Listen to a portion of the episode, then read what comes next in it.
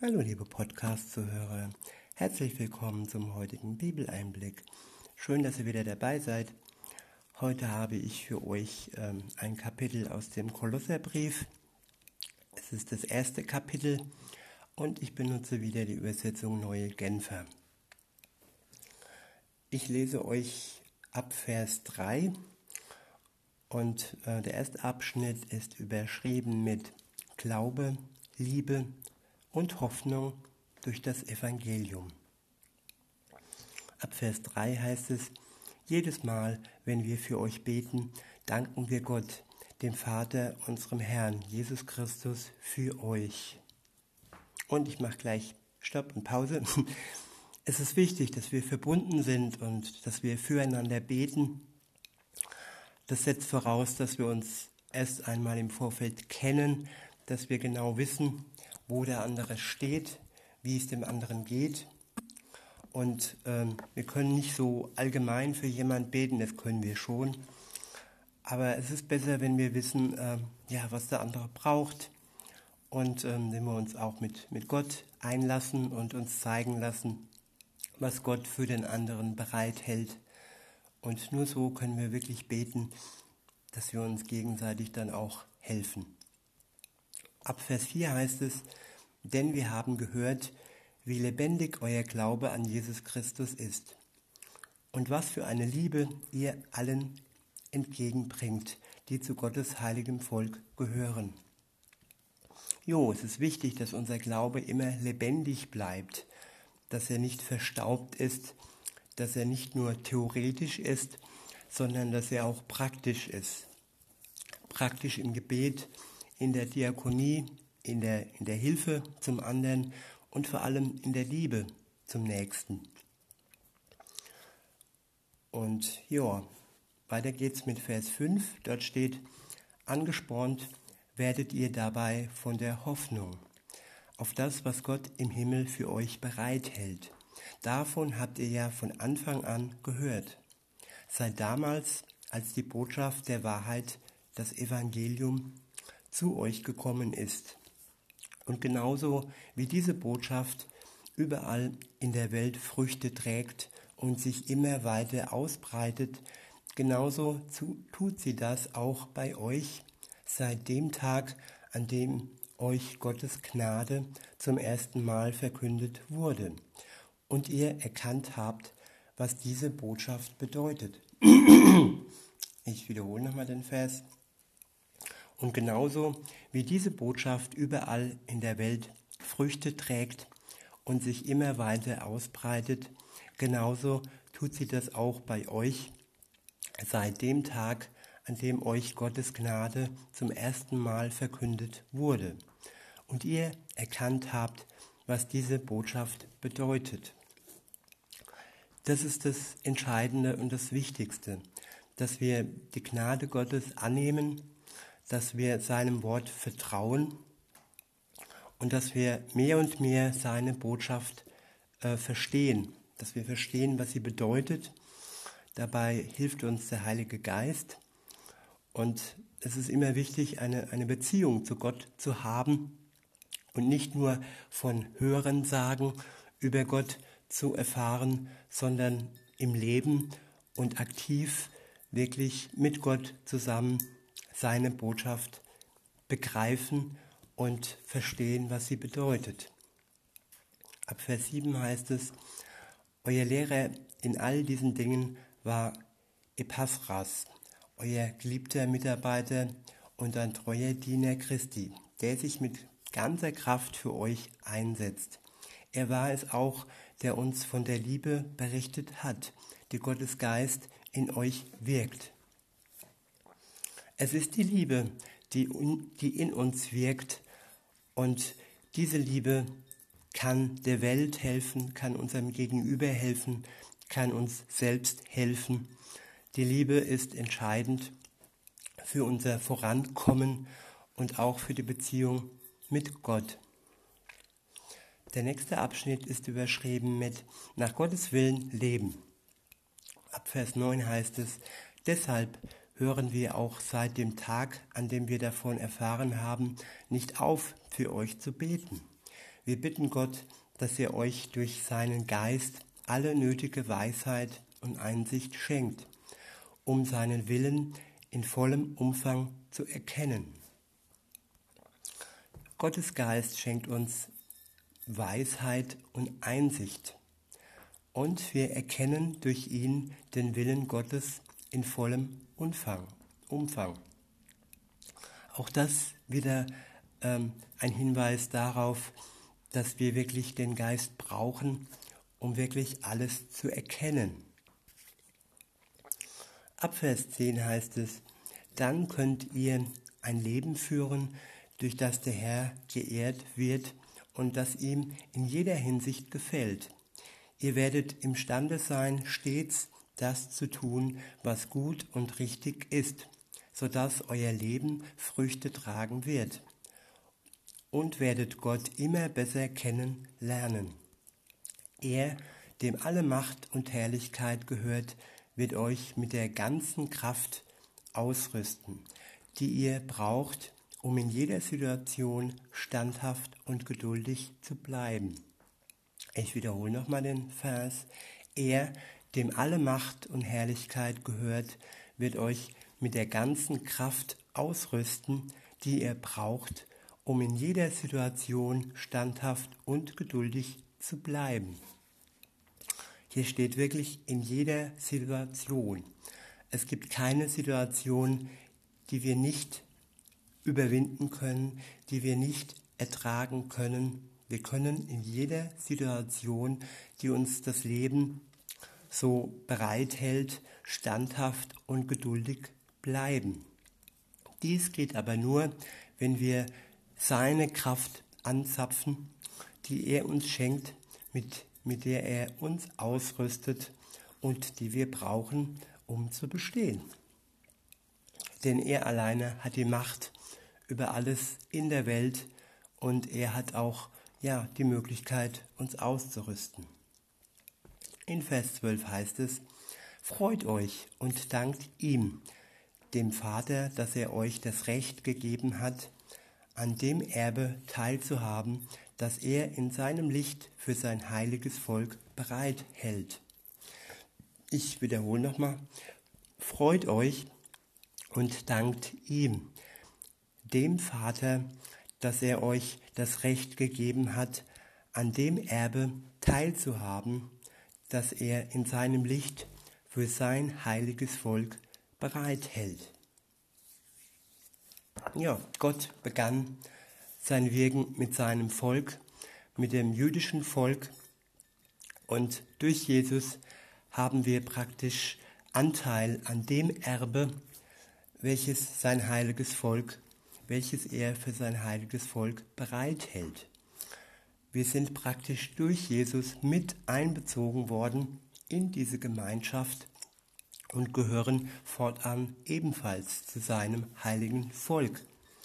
Insofern sollten wir auch ähm, das Volk Gottes ehren und uns nicht durch Propaganda irgendwie äh, davon abbringen lassen, denn es bleibt bestehen, er wird, er wird zu seinem Volk stehen.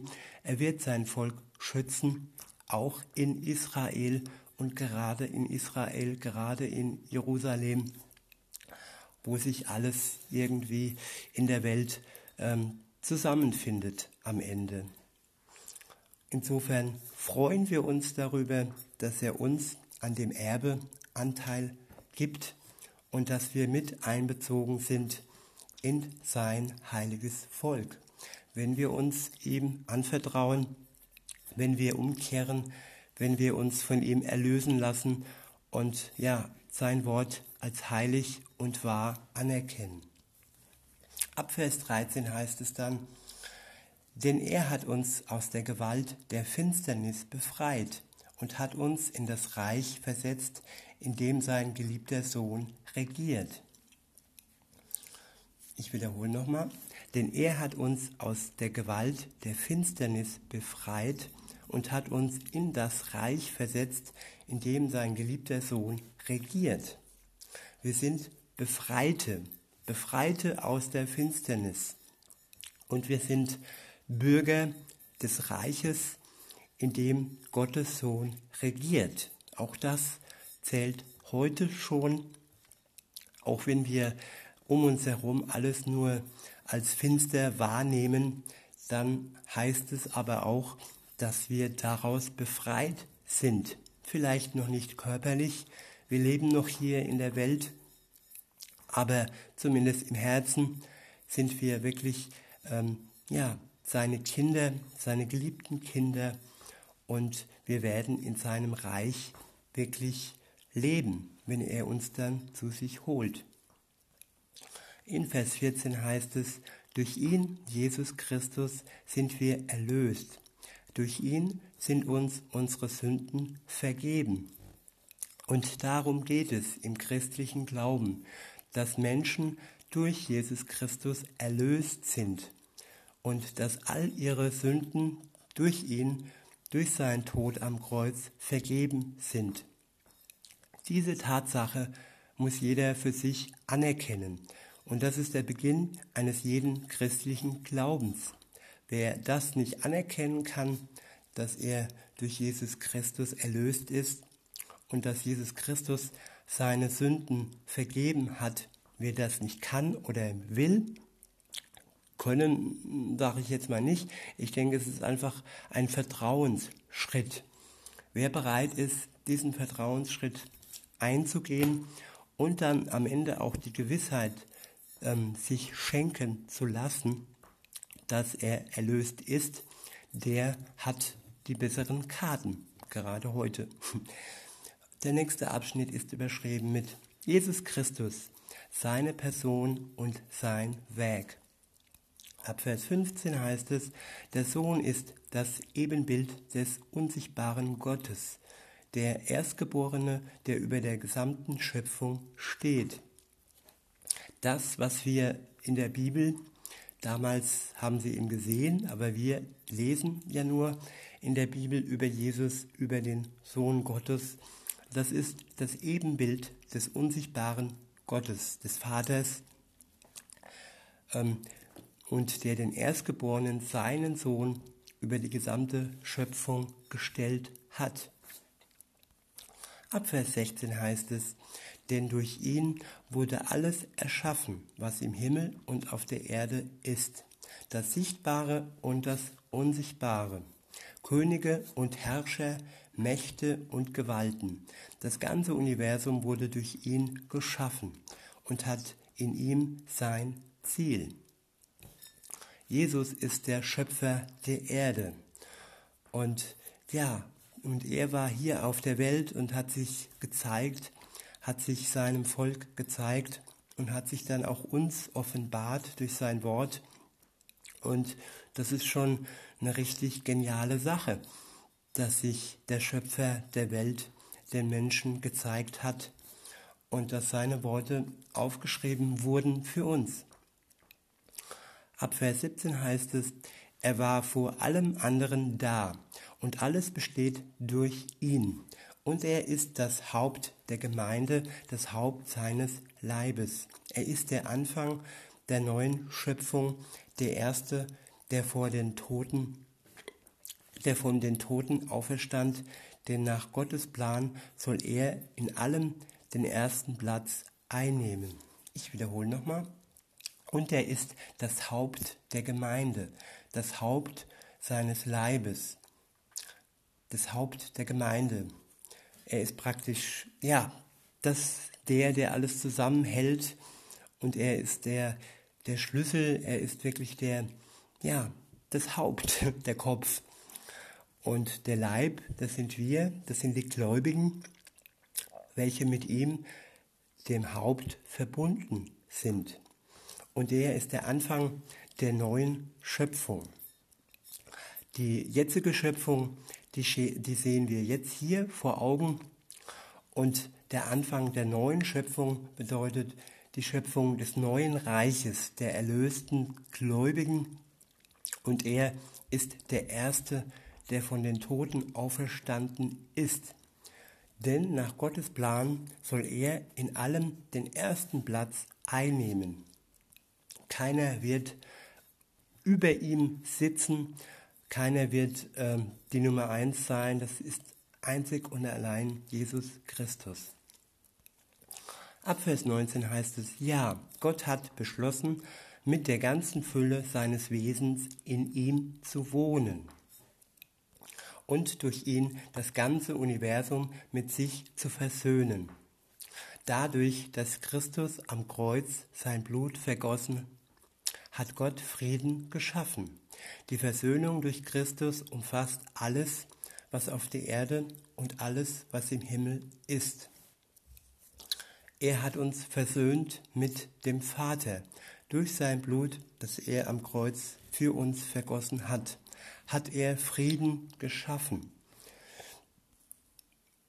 Und die Versöhnung durch Christus umfasst alles, was auf der Erde und alles, was im Himmel ist. Es ist ein Zustand des Friedens und es ist ein Zustand der Freude, der Hoffnung, des Glücks und der Liebe. Und diesen Zustand können wir jetzt und heute schon erlangen, indem wir uns Jesus anvertrauen und indem wir das für uns in Anspruch nehmen, was er für uns getan hat. Denn in Vers 21 heißt es, auch ihr seid darin eingeschlossen. Früher lebtet ihr fern von Gott und eure feindlichen eure feindliche Haltung ihm gegenüber zeigte sich an all dem Bösen, was ihr getan habt. Doch jetzt habt, doch jetzt hat Gott euch mit sich versöhnt durch den Tod, den Christus in seinem irdischen Körper auf sich nahm. Denn Gott möchte euch zu Menschen machen, die heilig und ohne irgendeinen Makel vor ihn treten können und gegen die keine Anklage mehr erhoben werden kann. Voraussetzung dafür ist, dass ihr euer Leben auch weiterhin fest und unerschütterlich auf das Fundament des Glaubens gründet und euch durch nichts von der Hoffnung abbringen lasst, die Gott euch mit dem Evangelium gegeben hat. Ihr habt diese Botschaft gehört. Es ist die Botschaft, die über überall in der Welt verkündet worden ist und in diesem Dienst Gott mich, Paulus, gestellt hat. Das ist wirklich ein schönes Happy End, dass wir, wenn wir das für uns in Anspruch nehmen, als Versöhnte vor Gott stehen können und dies tadellos und ohne Makel, ja, und keine Anklage wird gegen uns erhoben werden, weil Jesus für uns all das erlitten hat, was eigentlich auf uns gefallen wäre, da all unsere, unser Makel, all unsere Schuld vor Gott nicht bestehen konnten und können. Insofern wünsche ich uns allen, dass wir wirklich auf Jesus schauen und dass die Hoffnung, die er uns schenkt, gerade jetzt und heute, in unserem Herzen immer größer wird und wir als Befreite und Versöhnte durchs Leben gehen können. In diesem Sinne wünsche ich euch noch einen schönen Tag und sage bis denne.